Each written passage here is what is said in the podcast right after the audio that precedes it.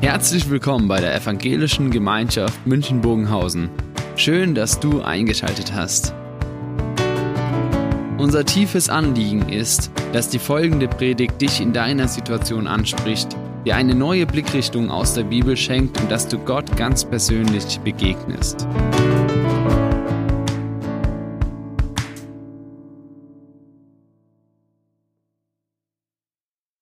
Hochgelobt sei Gott, der Vater unseres Herrn, des Messias ist Jesus. Petrus saß da beim warmen Licht der Öllampe und dachte nach. Seit Tagen dachte er nach. Wie sollte er ihnen Mut machen? Seinen Gemeinden, für die er zuständig war. Denn die Lage war schwierig. Sie war sehr schwierig. Christ zu sein war mit Lebensgefahr verbunden. Einige Gemeindeleiter waren schon verhaftet worden. Einige waren sogar schon hingerichtet worden. Und nicht nur der Staat machte Druck, nicht nur die Behörden waren auf der Jagd. In jedem Ort, wo es Synagogen gab, waren es die jüdischen Leiter, die Stimmung machten, die gegen die Christen hetzten. Er dachte an die Familien der Leiter, die ohne Versorger auskommen mussten. Aber ihm waren die Hände gebunden. Was konnte er ihnen sagen? Welche Hoffnung konnte er ihnen machen? Welche Hoffnung gab es, wenn Väter verhaftet wurden? Wenn Kinder starben, wenn Eltern alt wurden und nicht mehr konnten, wenn Krankheit oder Schmerz das Leben unerträglich machte, welchen Trost gab es? Welche Hoffnung haben wir über den Augenblick hinaus? Bei aller Liebe zu Jesus, wir machen als Menschen immer wieder diese ernüchternden Erfahrungen wo du das Gefühl hast, wo ist Gott? Wir lernen, dass wir so vieles nicht im Griff haben, es nicht beeinflussen können. Und so kann sich Hoffnungslosigkeit über uns senken. Dieser Gedanke, das bringt doch alles sowieso nichts. Wofür machen wir das? Aber Petrus will sich nicht davon anstecken lassen. Wovon kann er ihnen erzählen? Eigentlich kann er ihnen nur erzählen von dem, dessen Kraft und Liebe über ihrem Leben wacht, vom Vater im Himmel, dem, der war, als noch nichts war, und der, der sein wird, wenn nichts mehr ist, der Ursprung und das Ziel von allem. Und er ist nicht nur der Vater des Himmels, er ist der Vater von Jesus, ihrem Retter. Und sie waren seine Kinder. Und so greift Petrus zur Feder und schreibt weiter. In seinem Erbarmen hat er uns eine neue Geburt geschenkt. Und jetzt sind wir erfüllt von der Hoffnung, die Leben ermöglicht. Das alles ist Wirklichkeit geworden, weil er, der Messias Jesus von den Toten auferstanden ist. Und als Jesus, als Petrus das so schrieb, dachte er zurück, er dachte zurück an diesen Moment, als Jesus in sein Leben getreten ist. Es war eine hoffnungslose Situation, denn sie hatten die ganze Nacht gefischt und er hatte keinen einzigen Fisch zu verkaufen und deshalb hatte er nichts zu essen mitzubringen, wenn er nach Hause kam. Und dann stand dieser Typ am Ufer und sagte, äh, Petrus, kannst du mich mal auf das Wasser ein Stück rausrudern, damit die Le Leute mich besser hören können? Und Petrus dachte, es ist jetzt eh schon egal, also komm. Und dann predigte dieser Typ und er predigte und predigte viel länger als ich heute. Und dann sagte er auf einmal zu ihm, Petrus, bring mich gerade ans Ufer und dann fahr raus und geh fischen. wisst ihr, wie Leute gucken, wenn man was ganz Doofes sagt? So was richtig Blödes. So hat Petrus in dem Moment geguckt. Und dann passierte etwas in ihm. Er hat auf einmal gedacht, ich probier's. Ich probiere, ich probier's einfach. Und er fuhr hinaus und machte einen Fischfang wie noch nie in seinem Leben. Und er fiel vor diesem Mann nieder und sagte, boah, geh weg, ich, du und ich, wir passen nicht zusammen. Er dachte daran, wie er Jesus mit nach Hause gebracht hatte und seine Schwiegermutter war krank, die hatte Fieber. Und Fieber damals war nicht wie heute, da nimmt man irgendwie Meditonsin und eine Woche später ist wieder gut. Das war tatsächlich lebensgefährlich. Und Jesus greift ihre Hand und macht sie gesund. Er dachte, wie Jesus ihn immer wieder in die Schranken wie Petrus war so ein impulsiver, der explodierte gerne. Petrus musste erst hören, was er sagt, bevor er merkt, was er denkt. Und und deshalb hat er immer wieder Dinge von sich gegeben, oh, peinlich. Und Jesus hat ihn trotzdem immer wieder zurückgeholt und zur Seite genommen und zu sagen, hey Petrus, komm mal runter. Und er denkt an die unglaublichen Erlebnisse, wie er diesen Lazarus, diesen Toten aus dem Grab gerufen hat. Und der kam da tatsächlich raus. Die Leute haben zu Jesus gesagt, du, der stinkt schon. Und dann war er wieder lebendig. Und er dachte daran, wie Jesus ihnen die Füße gewaschen hatte. Und an seine dunkelste Stunde. Und er wollte so sehr treu sein. Er wollte so sehr zu Jesus halten, aber als es drauf ankam, er hat geschworen. Er hat geschworen, Jesus nicht zu, er hat geschworen, bei seinem Seelenheil Jesus nicht zu kennen. Eigentlich wäre es in dem Moment vorbei gewesen. Wenn Petrus was zu sagen gehabt hätte, wäre es in dem Moment vorbei gewesen. Er hätte gesagt, komm Petrus, jetzt schleich dich, ich habe jetzt genug Geduld gehabt. Drei Jahre mit dir, mehr kann ich nicht. Aber Jesus fragt, als sie sich wieder begegnen, nicht nach dem, was Petrus getan hat. Er fragt nach seiner Liebe.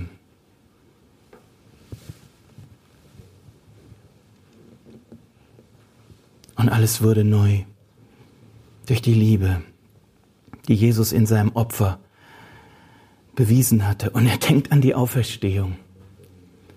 Er kriegt heute noch Gänsehaut, wenn er an diesen Moment denkt, als er in diesem leeren Grab stand.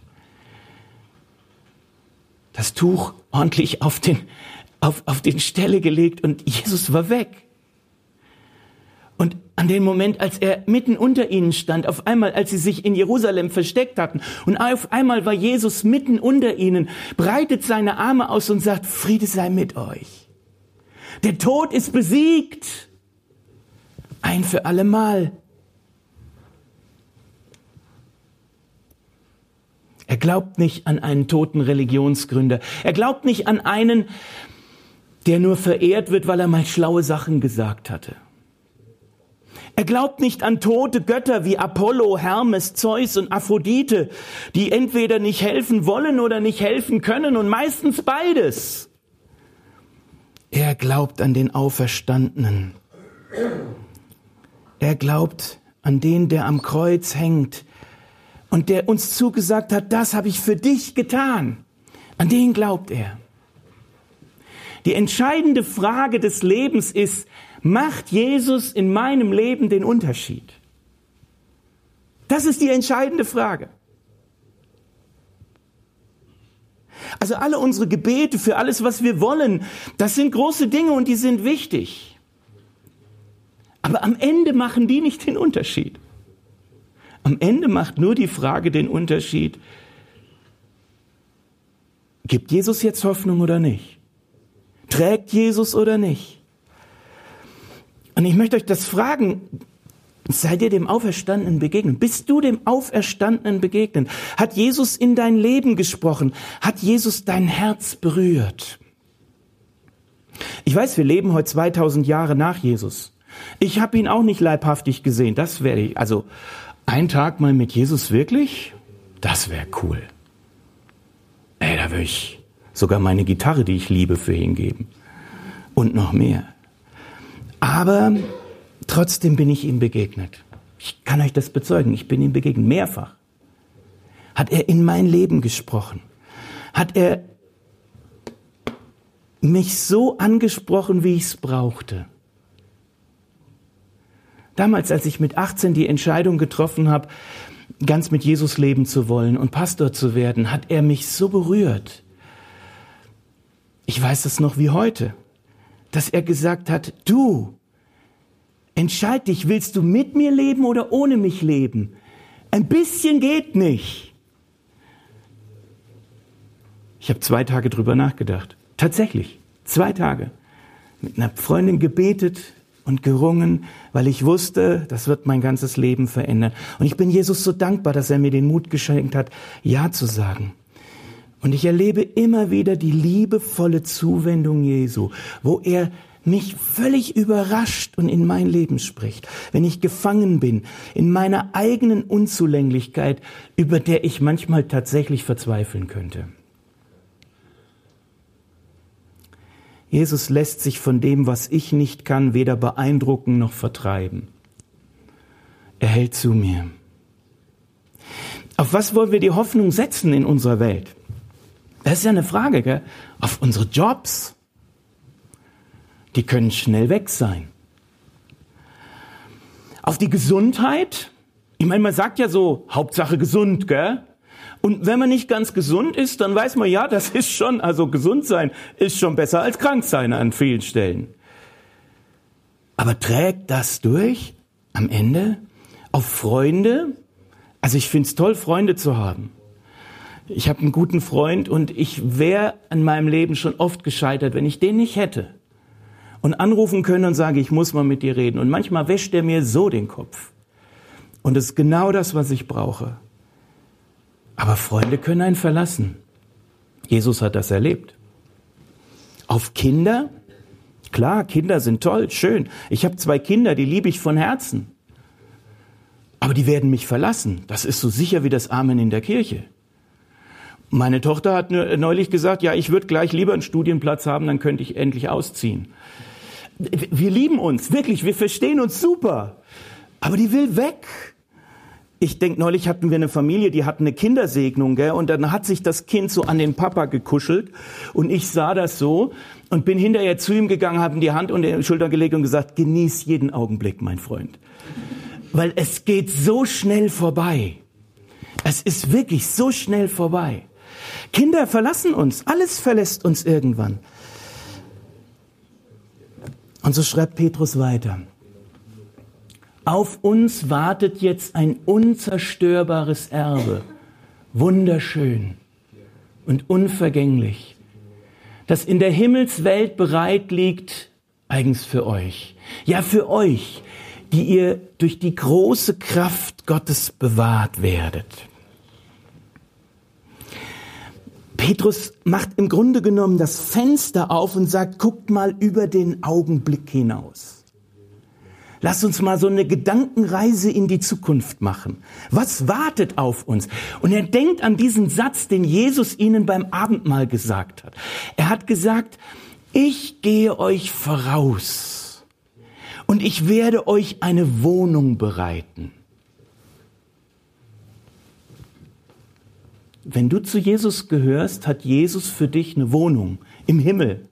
Und an der Wohnung steht schon dein Namensschild. Da steht schon Andreas Müller.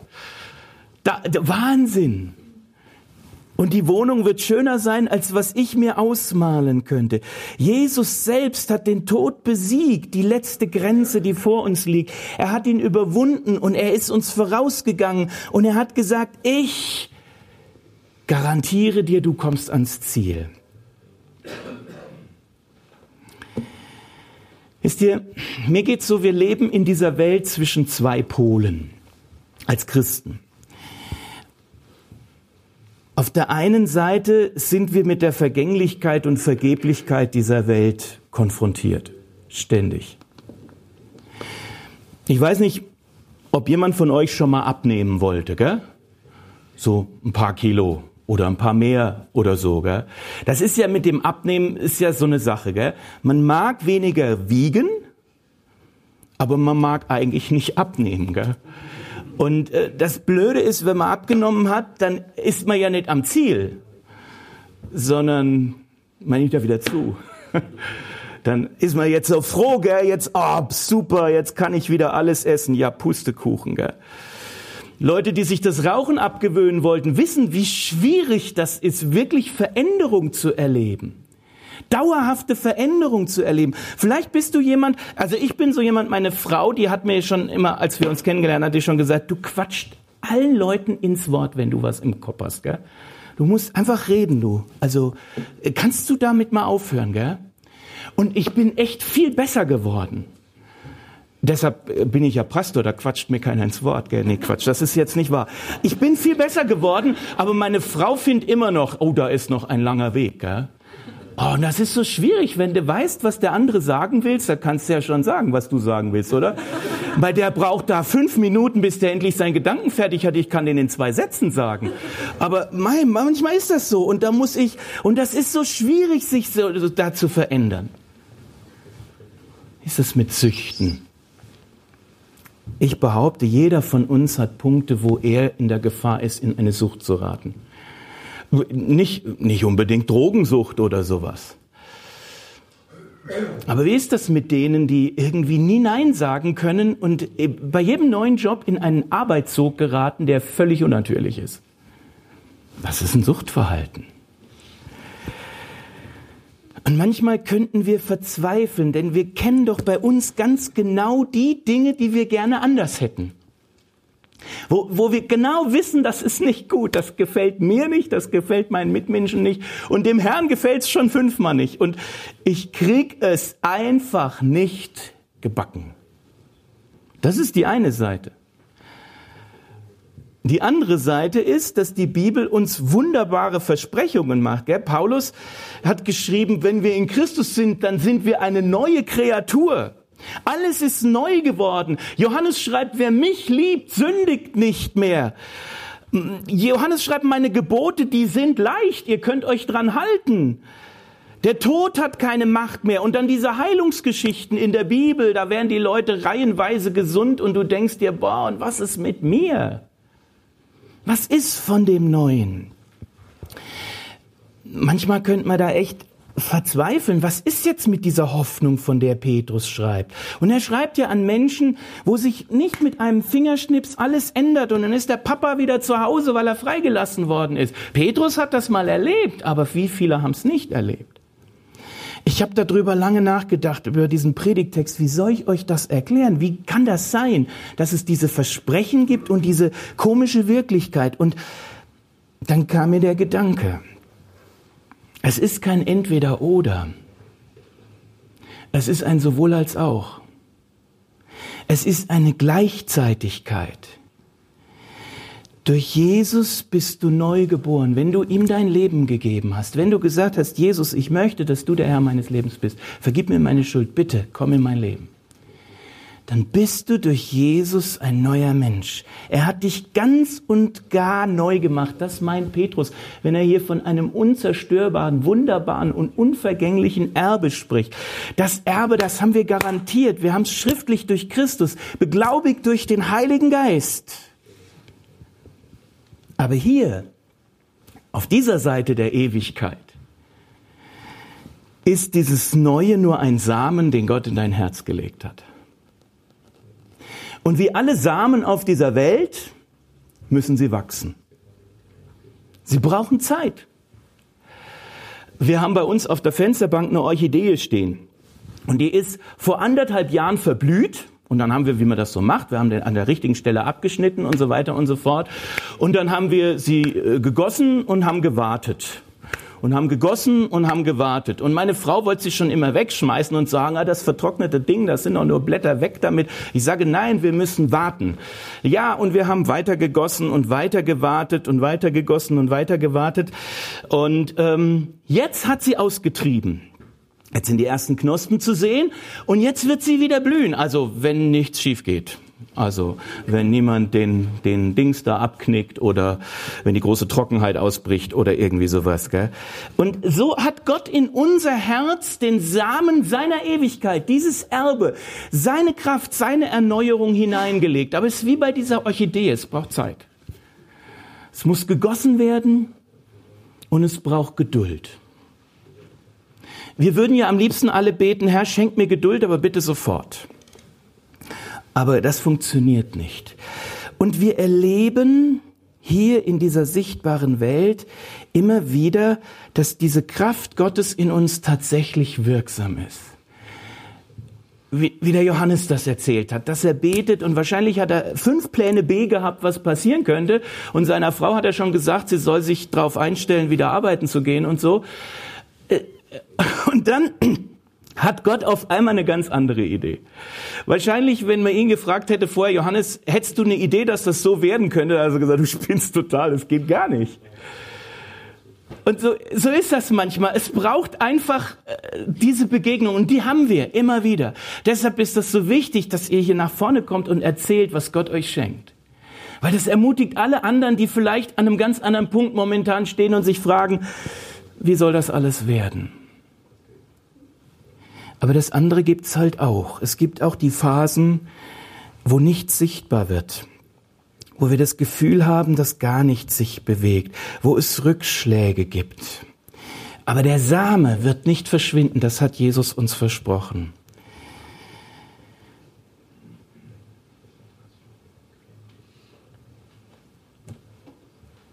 Petrus hat diese große Sehnsucht in seinem Herzen dass dieses Neue, was Jesus schenken möchte, dass das tatsächlich Wirklichkeit, dass es sichtbar wird. Aber es ist noch nicht. Und deshalb schreibt er weiter, in eurem Vertrauen auf Gott erreicht ihr das endgültige Heil, das schon vorbereitet ist. Und dann am Ende der Zeit ganz sichtbar wird. Und ich stelle mir vor, wie Paulus da saß und gedacht hat, oh, wow, wär's nur schon so weit. Wäre es nur schon so weit. Und in seiner Welt gab es so viel mehr Grund für diese Sehnsucht, dass Jesus endlich allem ein Ende macht, als in unserer Welt, in der wir jetzt gerade leben. Hier in München, in Oberbayern. Wir haben Gesundheitsversorgung, wir haben volle Läden, wir haben gute Ernährung, wir haben Arbeitsplätze, wir haben äußere Sicherheit. Ich meine, wir leben ja, ich weiß, ich will jetzt niemandem zu nahe treten. Jeder hat bestimmt seine Probleme in seinem Leben. Aber wenn wir uns mit dieser Welt vergleichen, leben wir auf der Insel der Seligen. Aber sowas von. Das ist Wahnsinn. Und doch hat jeder von uns seine Kämpfe zu bestehen. Seine Kämpfe, die ihn oft über die Grenze bringen. Und wir kennen diese Prüfungen. Und Petrus kannte sie. Und er schreibt weiter. In der strahlenden Gewissheit freut ihr euch, ja, ihr jubelt selbst, wenn ihr jetzt eine kurze Zeit traurig seid, weil ihr durch alle möglichen Prüfungen gehen müsst. Das ist wohl notwendig. Durch diese Prüfungen stellt sich euer Vertrauen als viel wertvoller als Gold heraus. Auch dieses muss ja durch das Feuer gereinigt werden, obwohl es nur einen vergänglichen Wert darstellt. Das ist eigentlich der Kernvers und der ist so schwierig zu verstehen. Ähm, denn dann hat man immer das Gefühl, wenn man das liest, ja, am Ende ist es dann so, doch so, weißt du, äh, das muss sich bewähren, ich muss mich jetzt halt bewähren. Also ich bin sozusagen auf Probe gerettet, gell? So wie man, wenn man einen neuen Job hat, kriegt man eine Probezeit, gell? Und so hat Jesus uns jetzt gerettet und gesagt, wir machen eine Probezeit aus. 50 Jahre gebe ich dir auf der Erde und da musst du dich bewähren und wenn du es nicht tust, dann, ja, dann müssen wir nochmal nachverhandeln. Das ist nicht gemeint. Er macht ja das Beispiel des Goldes. Gell? Er sagt, es ist wie bei Gold. Das muss durchs Feuer gereinigt werden. Der Punkt ist der, Gold ist Gold. Ob es gereinigt ist oder nicht, spielt überhaupt keine Rolle. Es ist Gold. Nur es ist noch nicht Reinheit. Und wenn man es ins Feuer tut, dann wird alles, weil, weil Gold so einen hohen Schmelzpunkt hat, wird alles verbrennen, was da drin ist. Und am Ende bleibt das reine Gold übrig. Es geht um Reinigung, es geht nicht um Bewährung. Es geht nicht darum, dass Gott uns eine Probezeit auferlegt hat. Es geht darum, dass die, die Kämpfe und Spannungen uns in den Menschen verwandeln, den Gott haben möchte, den er eigentlich schon geschaffen hat, der schon in uns drin steckt, ganz und gar in uns drin steckt. Anders ausgedrückt, wir sind schon Gold, wenn wir zu Jesus gehören. Aber dieses Leben wird dafür sorgen, dass dieses Gold reiner wird. Warum? Weil wir an den vielen Stellen, wo wir scheitern, wo wir stolpern, wo wir an uns selbst verzweifeln, wo wir durch Druck und, und durch Leid gehen, weil wir da gereinigt werden. Das Wichtigste, was wir tun müssen in der Nachfolge Jesu, ist immer wieder ehrlich zu werden und zu sagen, Jesus, ohne dich geht's nicht. Ich brauche deine Vergebung. Ich brauche deine Vergebung, weil ohne dich geht's nicht. Ich brauche deine Hilfe, weil ohne dich kann ich nicht. Das geht nicht. Ich kann das nicht durchstehen. Ich brauche dich wirklich, Jesus. Und es ist tatsächlich so, dass wir Menschen die Tendenz haben, immer wieder unabhängig zu werden. Das ist das, was wir uns wünschen.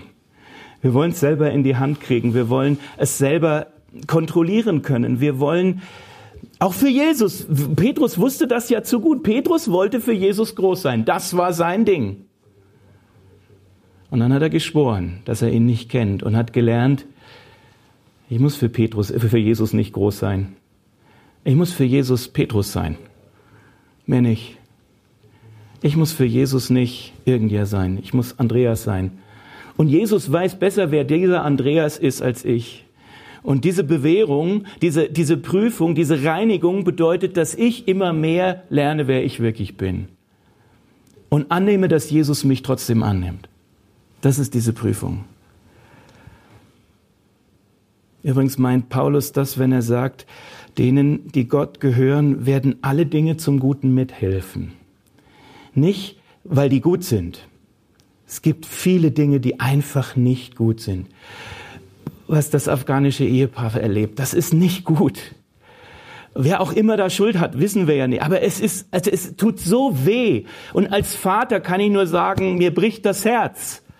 Aber Gott kann trotzdem dieses Schlechte benutzen, um in unserem Leben Gutes zu bewirken. Das ist seine Macht. Warum kann er das? Weil er es am Kreuz bewiesen hat, als Christus auferstanden ist. Aus der Schmach des Kreuzes hat er den Sieg der Auferstehung gemacht. Und so schreibt Petrus weiter. Und am Ende werdet ihr mit hineingenommen werden in das Lob und den Lichtglanz und die Ehre wenn Jesus der Messias vor aller Welt erscheint. Ich möchte euch darauf aufmerksam machen, die Formulierung heißt, ihr werdet mit hineingenommen werden. Das ist eine passive Formulierung. Ein bisschen Grammatik muss sein. Es ist kein Befehl. Stellt euch hinein, begebt euch hinein, geht hinein. Es ist auch keine Feststellung, ihr werdet dabei sein. Nein, ihr werdet hineingenommen werden. Von wem? Von Jesus. Von Jesus. Der dich so sehr liebt, dass er sagt, ich möchte ohne dich die Ewigkeit nicht verbringen.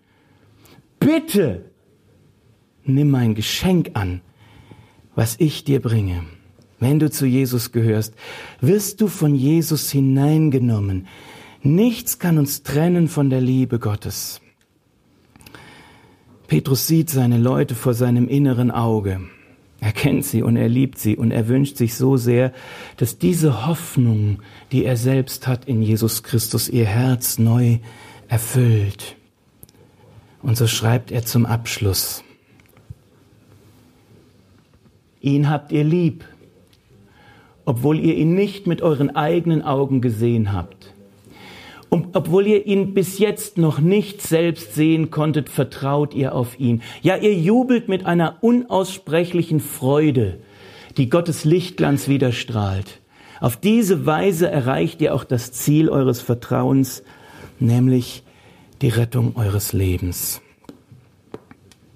Und ich finde das so großartig, dass dieser Satz in der Bibel steht. Denn so geht's uns doch auch, oder? Wir haben ihn nicht gesehen mit unseren eigenen Augen. Ja, so ist es.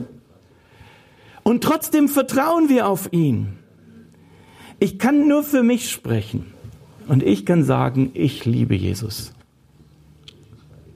Ich liebe Jesus immer mehr. Und ich bin so froh, dass ich nicht ohne ihn leben muss. Ich laufe manchmal vor ihm weg, ja, das ist leider wahr. Und komme reumütig wieder zurück. Und er trägt das. Und ich bin ihm so dankbar. Und ich freue mich auf den Tag, wenn ich ihn mal von Angesicht zu Angesicht sehe. Wenn er mich in die Arme schließt und mir sagt, Andi, es ist alles gut. Du bist am Ziel. Ich freue mich darauf, am Ziel meines Vertrauens zu sein, aber noch nicht heute. Und solange das noch nicht so ist, spreche ich ihm mein Vertrauen aus. Und ich möchte dich jetzt einladen zu einer stillen Zeit. Ich möchte euch einladen, dass ihr Jesus euer Vertrauen aussprecht. Und sagt, ja Jesus, ich vertraue mich dir an. Ich liebe dich. Und ich freue mich auf den Tag. Die Musiker können nach vorne gekommen. Ich glaube, ihr spielt dann mutig komme ich vor den Thron. Gell? Perfekt. Mutig komme ich vor den Thron. Ihr habt es gewusst, dass ich das als Schluss mache. Gell? Lasst euch das mit hineinnehmen in, diese, in diesen Gedanken. Wir kommen vor den Thron Gottes. Und da steht Jesus und er breitet die Arme aus und sagt, komm mein Kind, jetzt haben wir es geschafft. Lasst uns einige Augenblicke stille sein. Ich werde die mit dem Gebet beenden und dann spielt ihr.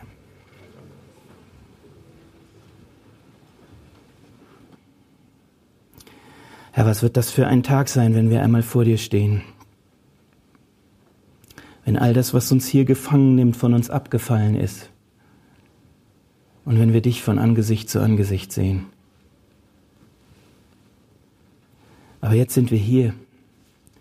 Und jeder steht in seinem Leben und in seinen Herausforderungen. Und ich möchte euch zusagen, Jesus ist trotzdem da, auch wenn sie es gerade nicht so anfühlt. Und wir wollen uns für dich öffnen und dir unser Vertrauen aussprechen. Wir wollen dir sagen, Jesus, wir wollen dir folgen. Wir wollen dir zutrauen, dass du Gutes machst. Und wollen wir dir sagen, wir wollen dir sagen, dass wir dich lieben. Amen.